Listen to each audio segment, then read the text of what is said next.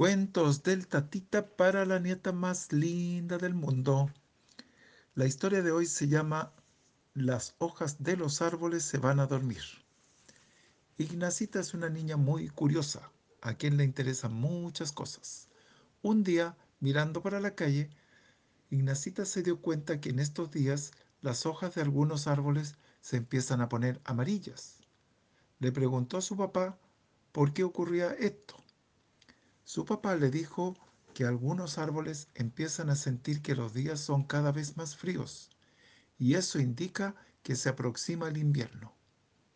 Por eso, para evitar que el resto del árbol se dañe con el frío del invierno, las hojas empiezan a entregar al árbol algunos de los alimentos que tienen, se ponen amarillas y de a poco se empiezan a caer al suelo.